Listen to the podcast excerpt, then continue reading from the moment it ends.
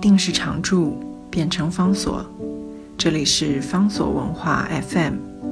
在阅读方式不断创新的时代谈共读，是因为我们相信，当我们在阅读时，也同时在被阅读。在今天的节目当中，要为大家介绍的这本书呢，是一九五九年的一本日本经典推理小说作品，作者呢是松本清张，也就是在战后开启了日本推理小说社会派最重要的一位大师。他的这一本小说叫做《零的焦点》。这本新章最大的特色就在于他用一种更接近社会现实的方式来写他的推理小说。推理小说在日本战前的传统当中，有一个所谓叫做本格派的传统。本格派的传统呢，就是聚焦在推理小说是 Who Done It，有一件凶案发生了，有一件犯罪事件发生了，所以呢，小说的关键的重点是我们不知道凶手是谁，我们不知道究竟是谁干了这件事，所以透过了各种不同的推理，然后往往有一些复杂的过程，我们才终于。越过了重重的迷雾，这迷雾相当程度上面是由嫌疑犯、由凶手所布下来的，所以这里面有一个斗智的过程。这个斗智的过程呢，它如果布置的越精巧，它就越来越像游戏。所以在读这种本格派推理的时候，这个过程其实是一种慢慢的接近到真相，但是它必然是带有一种跟小说本身。有着冲突、有着紧张的一种性质，那就意味着小说虽然是虚构的，但我们还是希望在小说当中，我们可以看到人生的真实性，或者是反映一些我们能够有所认同，我们也能够有所呼应的真实的现象。可是，如果你要让凶手跟去探案的人两个人之间的竞争的关系变得如此的巧妙，很显然，它的现实性就会越来越薄弱。松本清张在战争结束了之后，面对的是非常不一样的一个日本的社会。在这个社会里面，人们充满了迷惘：到底战败了之后，这个国家要继续怎么样走下去？更重要的是，人们要怎么样去面对自己的过去？这个自己的过去意味着，在一九四五年。就那么短短的几个月之间，整个日本社会进入到一种近乎疯狂的翻转的状态底下。在那个之前，战争最后的阶段号称玉碎，玉碎意味着宁为玉碎不为瓦全。敌人就算来了，我们要让敌人付出非常高的代价，我们都不会轻易的放弃、轻易的让步、轻易的投降。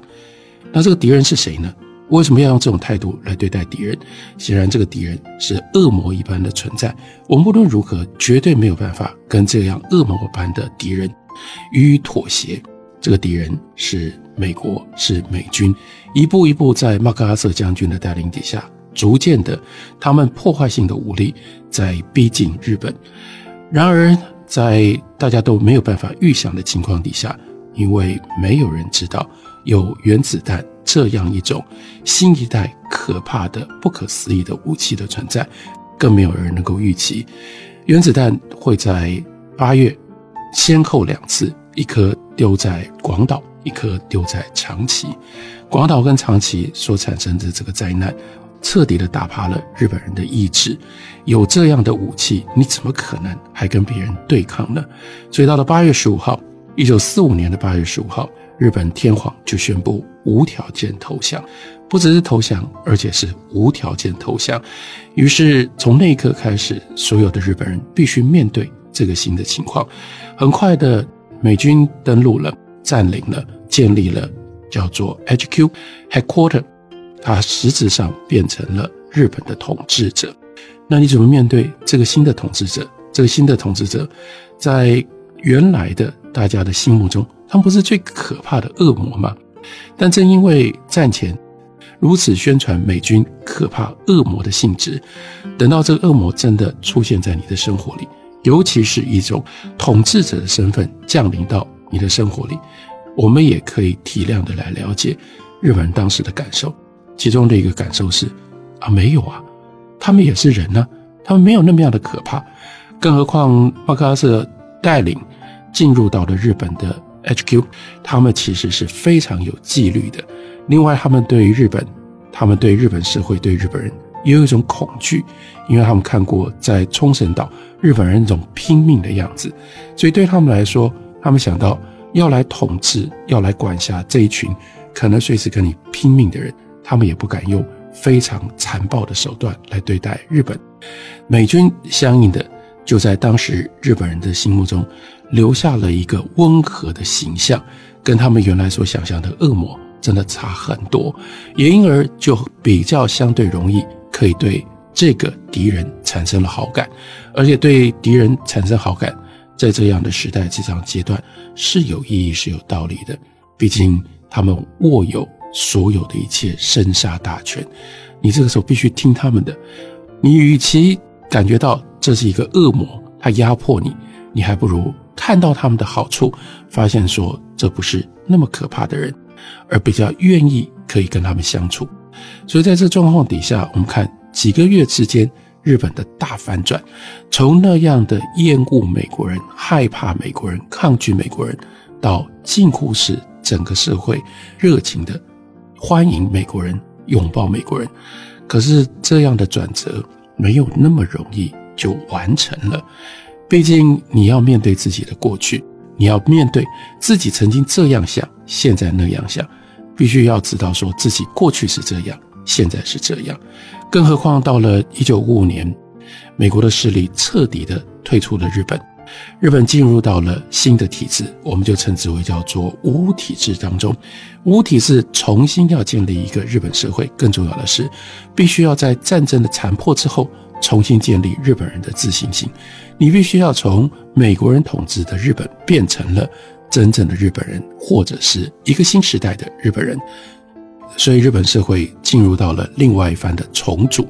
这个重组又造成了新的一段困扰。那就是在重组了新日本当中，你又要怎么样去面对自己过去在美军占领时候曾经所做的事情呢？这是一个非常简单的背景的说明，让我们大家了解为什么是松本清张，以及为什么是推理小说在那个时代在日本成了大流行。因为松本清张掌握到了这个巨大的困扰跟困惑，困惑就是我们怎么面对我们自己的过去。在面对过去的时候，究竟什么是正义？正义应该要在一九五五年之后的这样的一个新日本，用什么样一种新面貌可以得以呈现，可以得以建立，可以得以成立呢？为什么是推理小说？因为推理小说处理犯罪，更重要的是，松本清张把对于犯罪的关心再往前推，不只是关心犯罪的行为。关心犯罪的动机，一旦讲到了犯罪，讲到了行为跟动机，当然又就牵涉到正义。什么事情是可以做的，什么事情是不能做的？我们如何理解犯罪的行为？还有我们如何因为理解了犯罪的行为，更进一步理解了犯罪的动机？所以我们认为这样的人，我们怎么看待他？然后我们怎么给予他适当的惩罚？这就是松本清张整体来说，他的推理小说，在一九五零年代的后期突然之间在日本崛起，非常重要的背景以及非常重要的意义。因为松本清张是这样的一种社会派的推理，他对于社会派推理的写作跟思考极度的彻底，彻底到他非常清楚知道。在本格派推理小说所留下的一些 convention，也就是约定俗成，也就是在作者和读者之间约定俗成的写法，到了社会派推理当中就会有问题。举个例子，最简单的例子，在本格派有一个一直不断追查真理、追查真凶的，通常是一个神探。为什么是要一个神探？因为大家都看不出来，大家都不知道。这个谜团究竟是如何组成的？当然也就找不到线索去解开这个谜团。这个谜团要非常的有意思，非常巧妙，才能够吸引读者的注意。换句话说，谜团的第一个要务，它要先能够骗得过一般的读者。那你能够骗得过一般的读者，也就意味着，那要能够解开这个谜团的人，就不是一般人。如果一般人就能够解得开，那不就意味着，那读者？不需要看你的推理小说，根本不需要看内容，从一开头他就猜到这是怎么回事，他怎么会想看呢？要不然，如果你把解开谜团的人写成一般人，可是呢，这个读者刚开始看他一直看不懂，他还是看不出来，到后来被这样的一个一般人解答了，那对读者来说那是一个羞辱，意思是说，哈，原来只要有正常智慧的人都可以解得开，但我没有，我竟然解不开，这样读者也不会喜欢看这样的小说。所以在这种条件跟考量底下。本格派推理小说都有神探，神探他就不是一般人，他有比一般人更了不起的一些能力、本事、直觉或者是经历。神探的最早的原型，在侦探推理小说当中，当然就是福尔摩斯。福尔摩斯是看到任何一个人，从他戴什么样的帽子，从他身上有什么样的衣服，衣服上面的胸针，胸针上面有一些什么样奇怪跟别的胸针不一样的地方，他马上就可以重建这个人的经历，这叫做神探。而本格派推理小说当中，负责探案、负责解答的就是神探。可是神探到了社会派推理小说当中，那当然不能够继续存在。因为他神乎其神，那就是超越于现实的。如果我们要让这样的推理小说具备有真实社会性的冲击，那我们就必须让神探退出去，探案的人不能够再是神探。所以松本清张另外一个非常重要的成就，他在他的推理小说当中写了各式各样不同。探案的人，什么样探案的人呢？在零的焦点当中，又是谁来解开这个谜团的呢？我们休息一会儿，回来告诉大家。